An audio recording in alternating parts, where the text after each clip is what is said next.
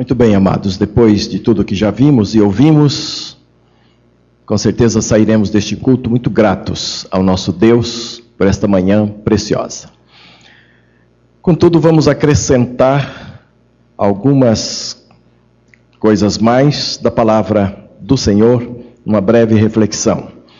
Ah, abra sua Bíblia, primeiramente em 1 Coríntios 6. Vamos ler os versos 12 e 13 e depois vamos para o capítulo 10 também de Coríntios 22 a 31. Primeiro, 1 Coríntios 6, 12 e 13. Veja aqui o raciocínio do apóstolo Paulo, eu ainda estou dentro daquela linha de santificação, e hoje eu quero considerar a, a liberdade do cristão em relação à sua santificação, a, a liberdade que Cristo conquistou para nós, de que forma nós devemos encará-la. Verso 12 diz: Todas as coisas me são lícitas, mas nem todas convêm. Todas as coisas me são lícitas, mas eu não me deixarei dominar por nenhuma delas. Os alimentos são para o estômago e o estômago para os alimentos. Deus, porém, destruirá tanto um quanto outros. Mas o corpo não é para prostituição, senão para o Senhor, e o Senhor para o corpo. Há uma relação muito profunda aqui na, entre a nossa liberdade e o cerceamento desta liberdade, dada pelo próprio Cristo que conquistou a liberdade para nós. Agora, capítulo 10, versos 22 a 31, nós temos a sequência desta matéria colocada aqui da seguinte forma. 10 ainda de 1 Coríntios. Ou provocaremos o zelo do Senhor? Somos nós mais fortes do que ele? Todas as coisas são lícitas, mas nem todas convêm. Todas as coisas são lícitas, mas nem todas edificam. Ninguém busque o proveito próprio, antes cada um o que é de outrem. Comei de tudo que se vende no mercado, sem perguntar nada por causa da consciência, pois a terra é do Senhor e a sua plenitude. Se algum dos incrédulos vos convidar e quiser ir, comei de tudo que se puser diante de vós, sem nada perguntar por causa da consciência. Mas se alguém vos disser, isto foi sacrificado aos ídolos, não comais, por causa daquele que vos advertiu e por causa da consciência, pois a terra é do Senhor e a sua plenitude. Consciência, digo, não a tua, mas a do outro, pois porque a de a minha liberdade ser julgada pela consciência de outrem, se eu com gratidão participo porque sou censurado por causa daquilo ah, porque dou graças, portanto, quer comais, quer bebais, ou façais outra coisa qualquer, fazei tudo para a glória de Deus. Então veja os irmãos que o crente é livre. E como é gostoso nós ouvimos isto. Como é gostoso nós sabermos disto, que o crente é uma pessoa que alcançou a liberdade através da verdade, que Jesus falou: "Conhecereis a verdade, e a verdade vos libertará". Ninguém é verdadeiramente livre até que conheça a verdade, que é Jesus. E é depois que a gente conhece a Jesus que a gente ganha esta liberdade em Cristo. Só que muita gente em nossos dias, sempre foi assim, mas em nossos dias parece que numa escala muito maior, tem entendido esta liberdade de forma tão dilatada que ela acaba por descaracterizar qual é a liberdade que Cristo realmente nos libertou.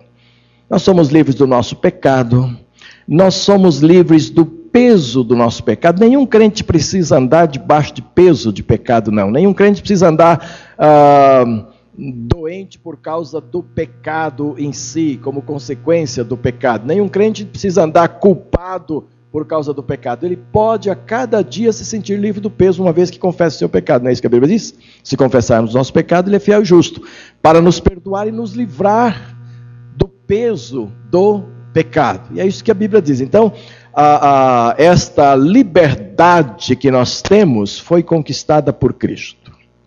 Tem gente que pensa que a liberdade que ele tem em Cristo foi conquistada por ele.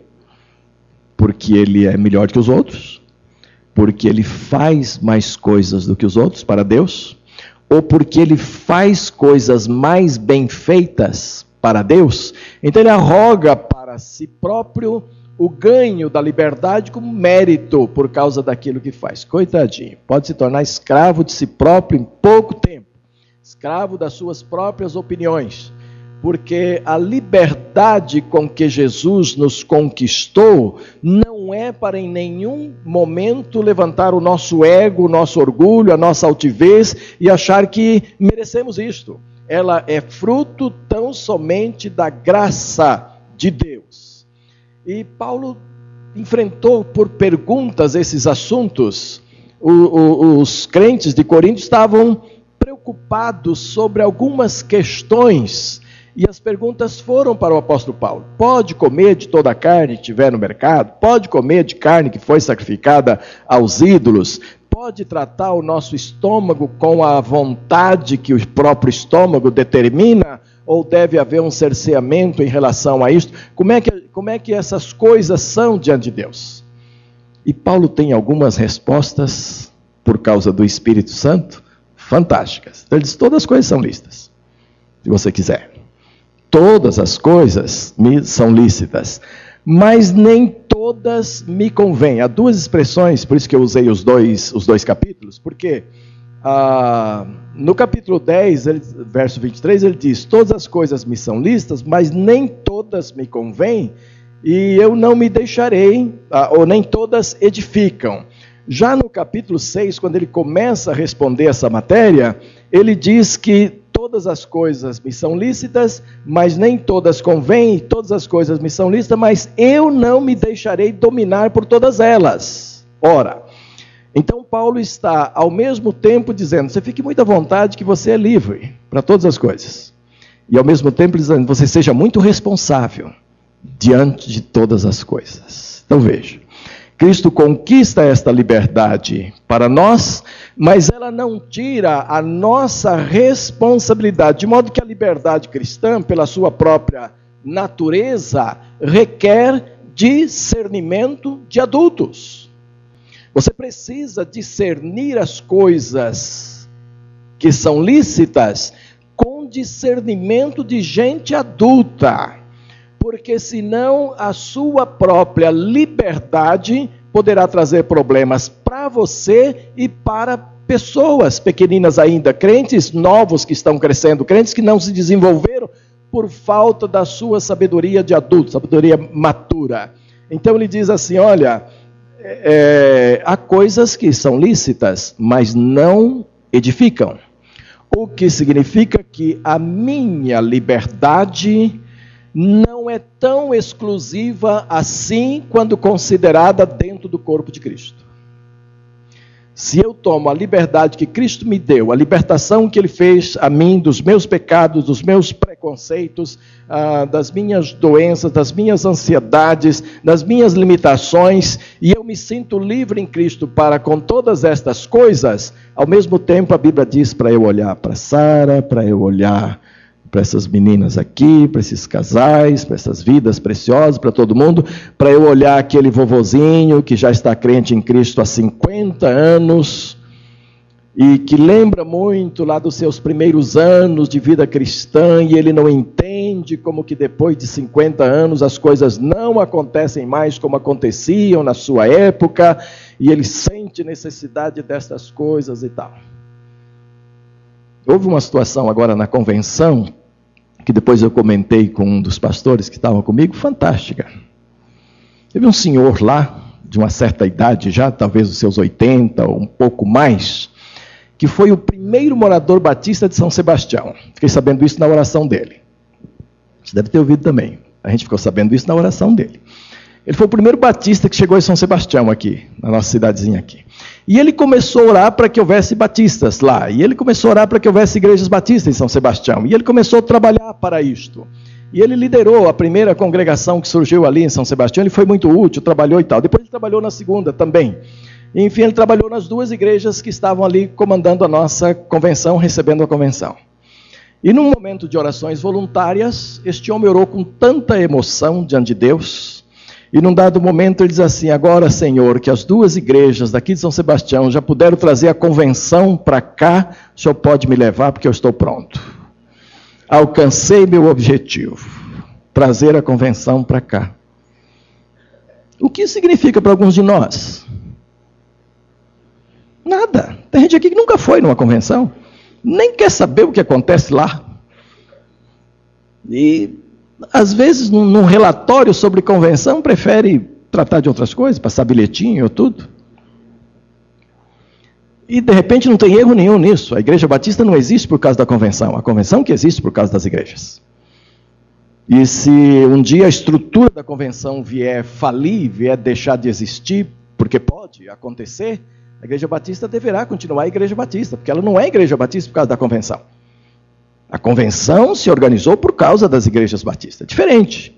Então as igrejas precisam continuar, batistas, por convicção, com a sua doutrina, com tudo. Então, a convenção tem lá a sua importância, mas para muitos não tem importância nenhuma. Mas para aquele irmão que viu a obra crescer ali, e que agora, depois de muitos anos, os pastores lá quiseram levar a convenção para lá em anos atrás, não tinha condições, a diretoria foi lá, examinou, não tinha nada lá que pudesse receber a convenção, então foi rejeitado. Agora encontramos lá um, um, um clube onde a convenção foi realizada e as duas igrejas estavam lá trabalhando, trabalhando, trabalhando aquilo para aquele irmão foi de um significado tremendo. Poderia até escandalizar alguns. Mas era tão bom chegar e abraçá-lo e dizer, irmão, que bênção, né? Que bom que o irmão chegou a esse ponto e que agora está pronto para ir com Deus, porque o seu último objetivo foi alcançado.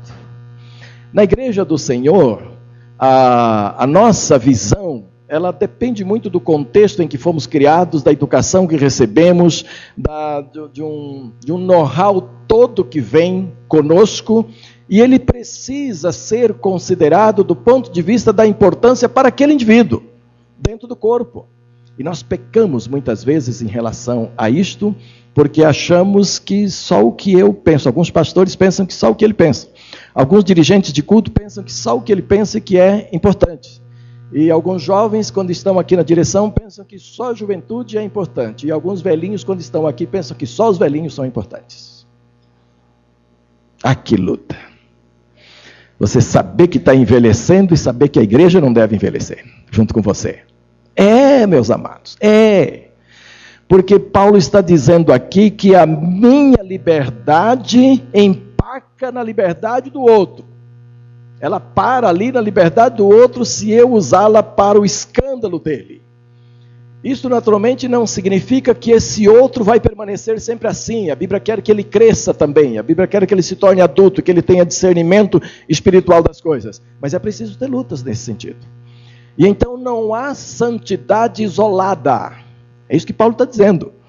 Que se eu quero crescer em santidade, eu tenho que considerar o crescimento do corpo também em um certo aspecto, eu sou responsável por promover a minha santidade do Senhor, mas eu não me livro do corpo de Cristo, eu não devo me livrar dele, eu sou parte dele. E Cristo é a cabeça, nós somos o corpo. E dentro deste corpo, a minha relação tem muito a ver com a relação dos irmãos. Por isso, não há crentes que têm contas a prestar só a Deus. Tem gente que pensa assim: olha, eu presto conta a Deus. Aos irmãos, não estou nem aí. Você está assim. Você está ligado ao irmão como carne mesmo, como unha e carne junto, osso e tudo, porque nós somos o corpo de Cristo e a nossa vida tem muito a ver uma vida com a outra. Então, a minha liberdade precisa considerar a sua liberdade.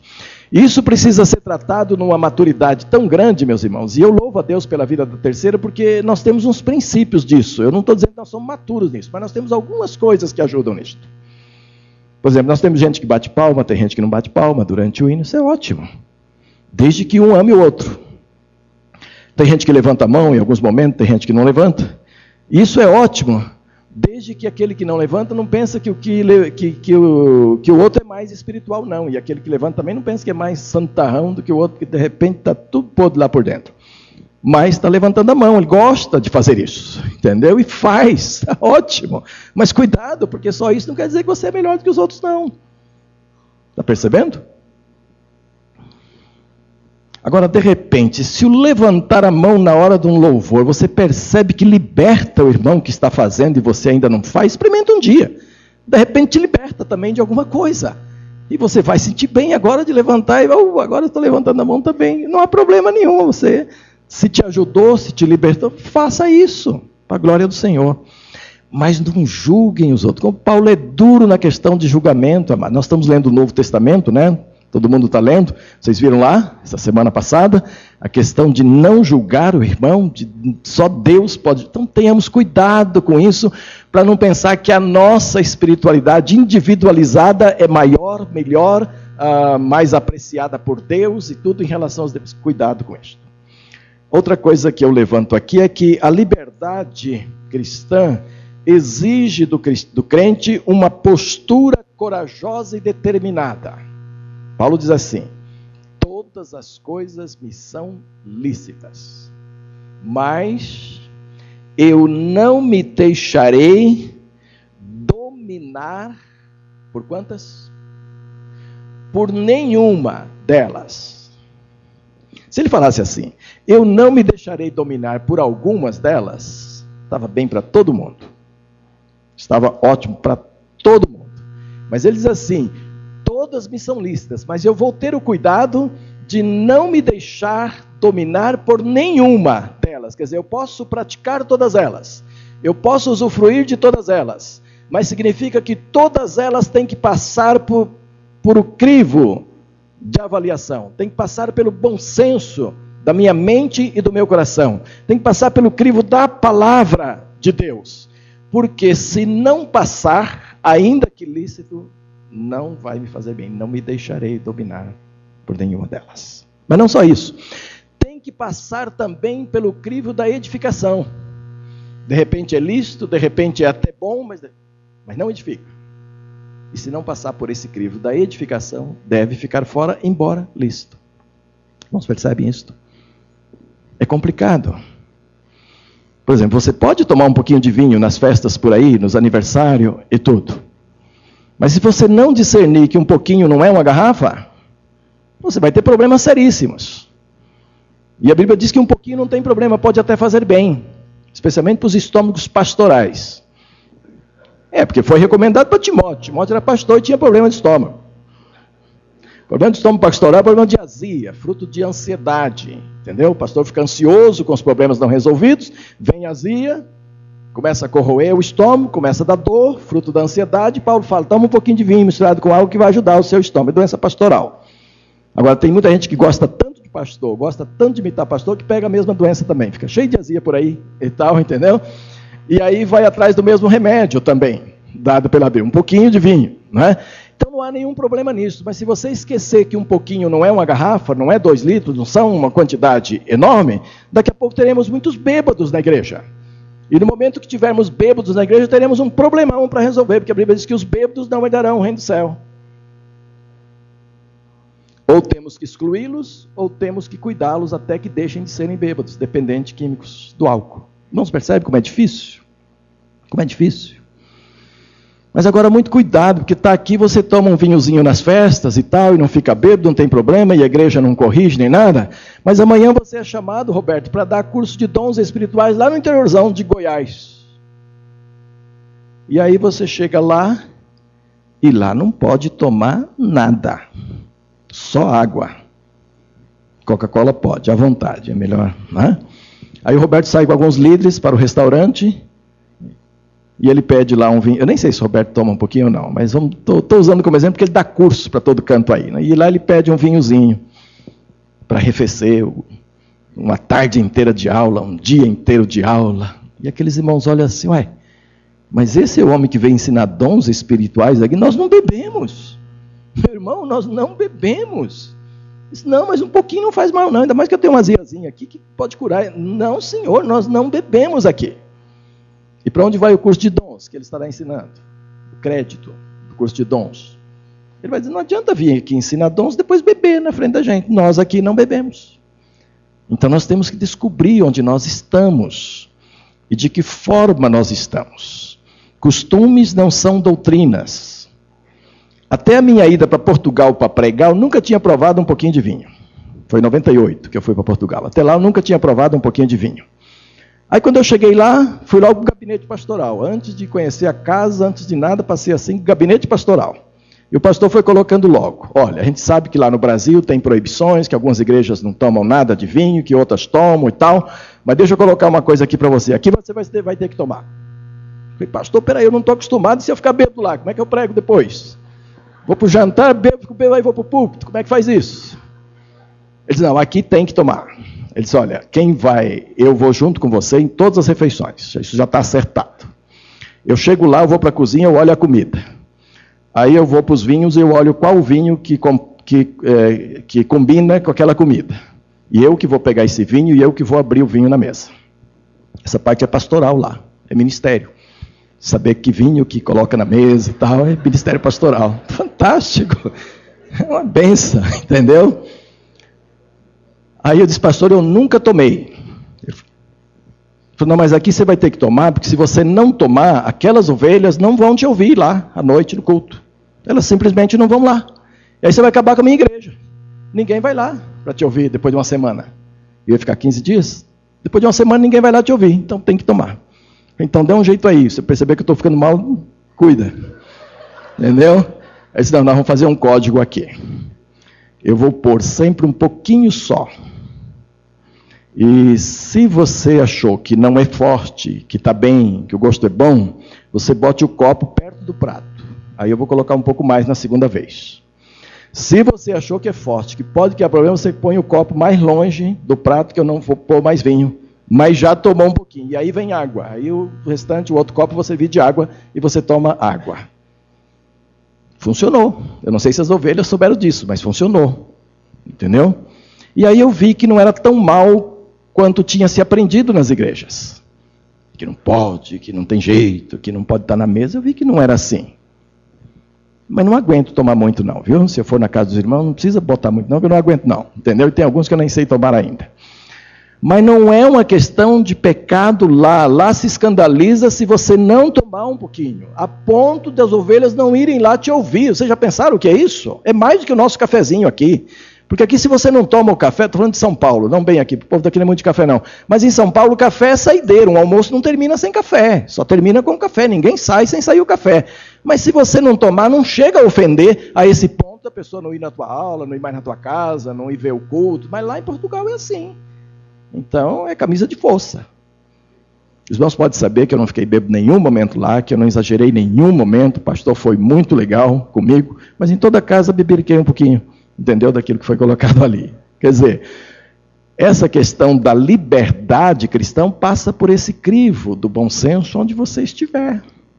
Nossas juntas missionárias têm crescido muito hoje. Antigamente o missionário saía daqui para o campo missionário, saía de terno e gravata, de sapato, do jeito que se veste aqui, e chegava lá e começava a pregar dessa forma. Isso causava uma distância muito grande entre o ouvinte que está sendo evangelizado, onde ele está ministrando, e ele próprio, porque a própria roupa o colocava distante. Hoje não. Hoje as juntas têm o cuidado, especialmente a nossa, a Junta de Missões Mundiais, se possível, ela manda o missionário lá primeiro para um estágio. E nesse estágio ele vai conhecer a cultura, ele vai ver como é que eles vivem, como é que tal. Aí ele vem pregar na tua igreja aqui para levantar sustento, ele não foi ainda. Ele vem pregar aqui para levantar sustento, mas ele já está com a roupa do país. Já viram aqui tantos? já está com a roupa do país antes de chegar lá. Aí quando ele sai para lá, ele já vai com roupas de lá, ele já vai conhecendo alguns costumes lá. Então ele não chega impondo cultura, ele não chega a sua cultura, ele não chega impondo seus costumes lá. Ele que vai se adaptar aos costumes. Para ter mais livre acesso, para chamar mais a pessoa e saber usar bem a sua liberdade conquistando essas vidas. Né? Então tem que ter ah, essa essa postura corajosa e determinada, porque as coisas que são lícitas, elas estão carregadas de coisas que não convêm. E quando eu estiver diante de algo que não convém, se eu não tiver um propósito sério e firme, eu não vou vencer a batalha. Eu não estou falando de tentações ainda. Estou falando de coisas normais que são lícitas e tal.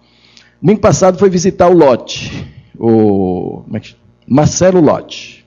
Ele fez a cirurgia de redução do estômago e eu só pude visitar no domingo. Mas logo depois do almoço eu fui para lá visitá-lo. Coitadinho. Que, que coisa. Qual era a queixa dele para o pastor? Ô oh, pastor, eu estou morrendo de vontade de comer coisas boas. Ele estava só com caldinho, batidinho ali, porque acho que ainda está ainda assim, são 15 dias só de caldinho e pouquinho, por causa do estômago, tem que se adaptar.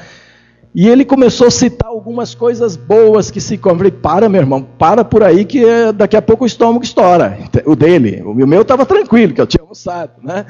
Mas ele começando a falar de coisas boas, quando não podia comê-las, pare por aí, meu irmão. Vamos mudar o assunto, que daqui a pouco abre o negócio lá e, e aí você vai ter que comer essas coisas. Por favor, pare com isso. E mudamos de assunto.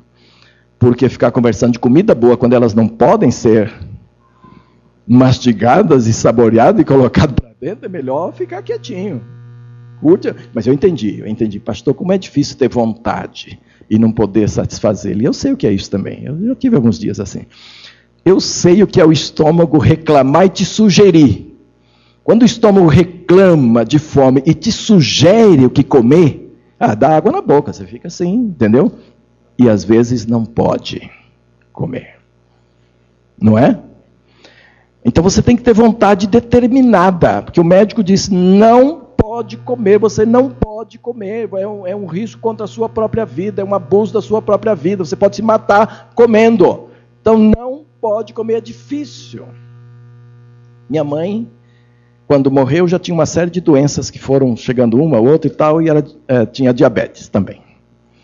Então estava proibida de um monte de coisa. Agora, na fazenda, meus amados, doce eram em latas de 20 litros guardadas. Doce de abóbora, doce de mandioca, doce de mamão, doce de manga, doce de não sei o quê. É, em latas, coisa cheia, assim, é, fartura mesmo. E quando a família reunia muita gente, colocava aquelas latas inteiras assim nas mesas ali, então era para servir à vontade. A carne era de porco, com, o arroz era feito com gordura de porco, com frituras à vontade e tal.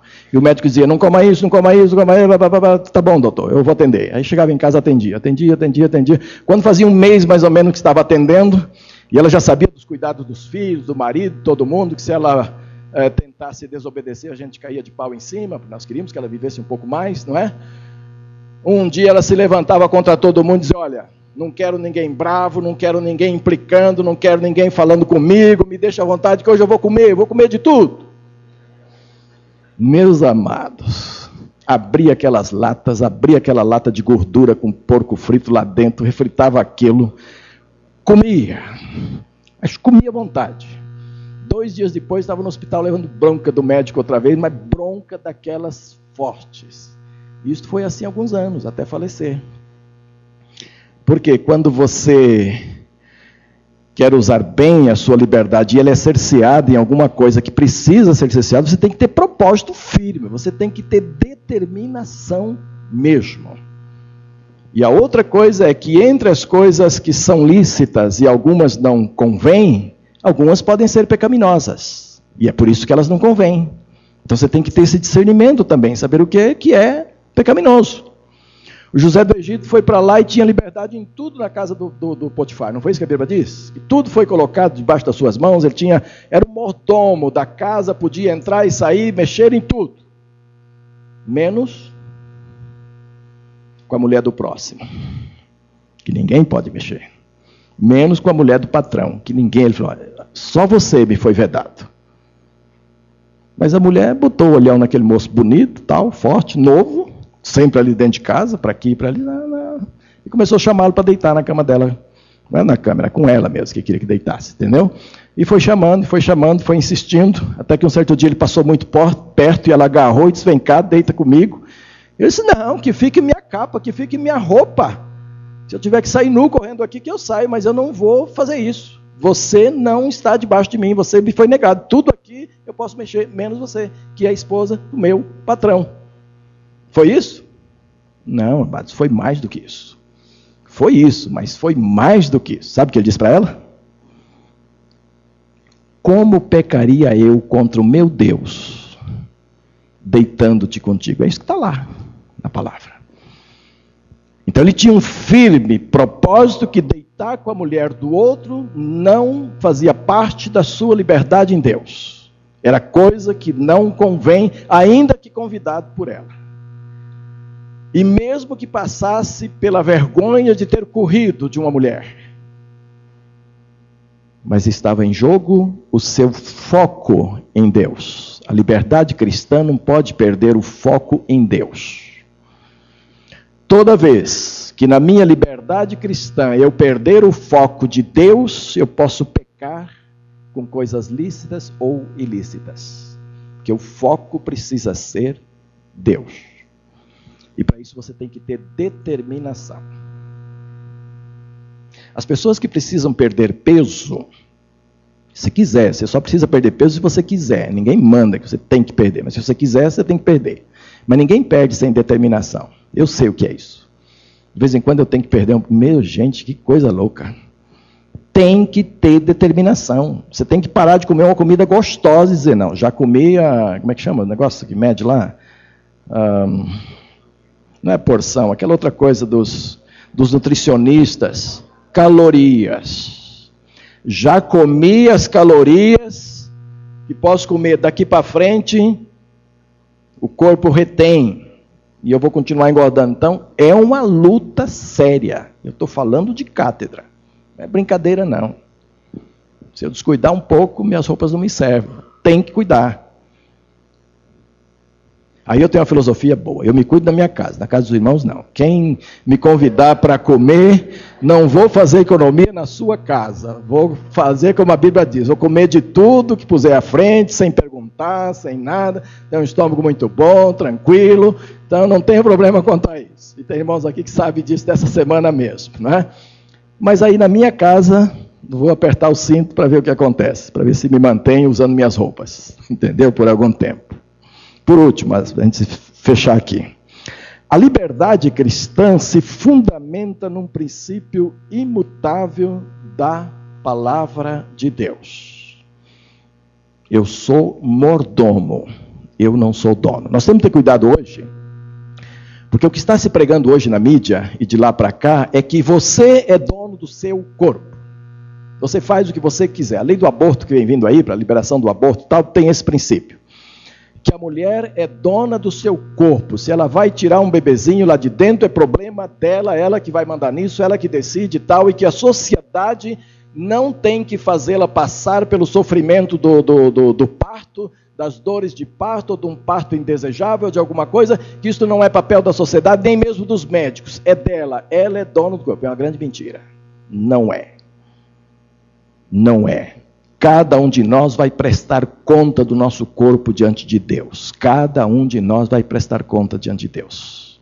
Nós somos mordomos do nosso corpo.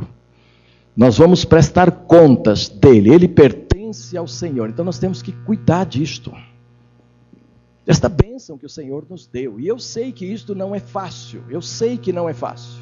Mas é preciso reaver a consciência sempre, é preciso relembrar sempre, para que tenhamos cuidado aquilo que Deus nos deu. Este corpo que é templo do Espírito Santo de Deus. Aí eu me lembro de Daniel, né? Que vai lá para Babilônia, e é escolhido entre os mais sadios do povo ali, do, dos israelitas, é levado para a casa do rei, e diz: agora vamos tratar bem desse pessoal que passou fome lá em Israel, vamos cuidar bem, eles vão comer da nossa mesa aqui, do bom e do melhor. E Daniel olha para aquelas coisas e viu que, além de boas, muitas delas eram dedicadas aos deuses, e por essa razão seus nomes foram mudados também para servirem a deuses daquela terra. Sabe o que diz a Bíblia? Capítulo 1 de Daniel que Daniel propôs no seu coração não se contaminar com as iguarias do rei, que tinha a ver com idolatria, não era só questão de comida, mas de idolatria também naquilo. E ele propôs: Eu não vou me contaminar com estas coisas. E aí ele foi batalhar isto diante do, do, do chefe lá, o responsável pela cozinha. E ele foi pedir, em nome de Deus, que lhe desse a licença para não participar. E o sujeito falou: Peraí, rapaz, você está pedindo a minha cabeça. Não, faz um teste de 10 dias. Eu me submeto a um teste de 10 dias para você ver. Aí fez o teste, ele saiu bem e tal. Aí Deus, a Bíblia diz que Deus deu graça ao coração de Daniel. Deus não concede a sua graça a quem não está determinado a honrá-lo. Sabe disso, irmãos? Hoje a graça de Deus está muito fácil, está muito barata, todo mundo tem direito, todo mundo reivindica, todo mundo pede. Tá... Espera aí, a graça de Deus é concedida mediante a sua disposição de recebê-la e de mantê-la. Aí Daniel, a Bíblia diz assim: que Daniel propôs do seu coração não se contaminar. Então, esta liberdade que Deus nos dá ela inclui também a liberdade de eu decidir honrar a Deus diante desta liberdade. E todas as pessoas que não decidem honrar a Deus através da sua liberdade será pego na própria liberdade e vai cair. Sabe por quê? E quando eu voltar das férias, isso vai voltar. Vou falar um pouco sobre tentações e tudo isso, porque Satanás nos pega exatamente dentro da nossa liberdade, da nossa consciência. E ele coloca diante de nós exatamente coisas para as quais nós nos achamos livres. E se não passar pelo nosso crivo do bom senso e do compromisso com o Senhor, dessa consciência de compromisso com Deus, certamente pecaremos muito, em muitas áreas. E então deixaremos de usar a liberdade para a glória de Deus. E ela servirá para a nossa própria condenação. Então, santidade é claro, santidade vem do Senhor, é Deus quem faz, Deus que é responsável, mas você tem que se submeter, você tem que dizer para Ele que você está disposto. Você tem que dizer para Ele que você está pronto para fazer a sua parte. Você tem que dizer para Ele que você tem um compromisso de honrar a Deus. Eu não quero pecar contra Deus e eu não quero me contaminar com as coisas que não vêm de Deus. E se você estiver livre para isto também, aí você é 100% livre diante do Senhor. Não existe essa questão de liberdade apenas parcial, apenas para os meus interesses. Deus também tem interesse na nossa vida e é preciso que eu considere isso e livremente eu decida cooperar com Deus no processo da santificação, a parte que me cabe. Tá bem, amados? Então, lembre disso. Todas as coisas são lícitas, mas nem todas convêm. E mais, eu não me deixarei dominar. A responsabilidade é sua. Você assume a responsabilidade. Tem gente que não assume, depois culpa Deus. Ah, mas porque Deus deixou, chegou lá mesmo. Senhor, por que, que o Senhor deixou que acontecesse? Ó, deixou porque você quis. E se você quiser, vai acontecer mais vezes. Porque você tem que determinar para você que você não vai se deixar contaminar por aquelas coisas que claramente não agradam a Deus ou escandalizam os seus irmãos. Tá bem, amados? Podemos orar sobre isto? Você tem algo para orar sobre isto? seu coração? dentro dessas coisas livres todas tem alguma coisa que você está inclinado a buscá-las, sabendo que é daquelas que você deve deixar fora, dentro de um bom senso, dentro de um raciocínio bíblico. Tem? Baixe a sua cabeça neste momento, fale com Deus a esse respeito. Todas as coisas são listas, mas nem todas convêm. Todas as coisas são listas, mas nem todas edificam. Ninguém busque o seu próprio interesse antes cada um o que é de outrem. Portanto, quer comais, quer bebais ou façais outra qualquer coisa, fazei tudo para a glória de Deus. Deus não pode sair do foco em qualquer coisa que eu estiver fazendo e você também. Amado Deus e querido Pai, muito obrigado por esta manhã, pela oportunidade de estar na igreja do Senhor, por aquilo que vimos e ouvimos, os testemunhos tão agradáveis, nós glorificamos o teu nome para a vida destes homens, pastor Elias, a sua esposa, sua mãe, pastor Ailton, a Águita, e a presença deles hoje de manhã conosco, muito nos alegraram. E agora quero pedir ao Deus que a graça do Senhor nos cubra, trabalhe conosco em momentos quando nós temos que decidir o que é que vai te agradar dentro dos nossos gostos, dentro das nossas necessidades dentro das coisas que queremos, para que tenhamos o discernimento maturo, discernimento espiritual, para percebermos que é possível abrir mão de muitas coisas para a glória do Senhor.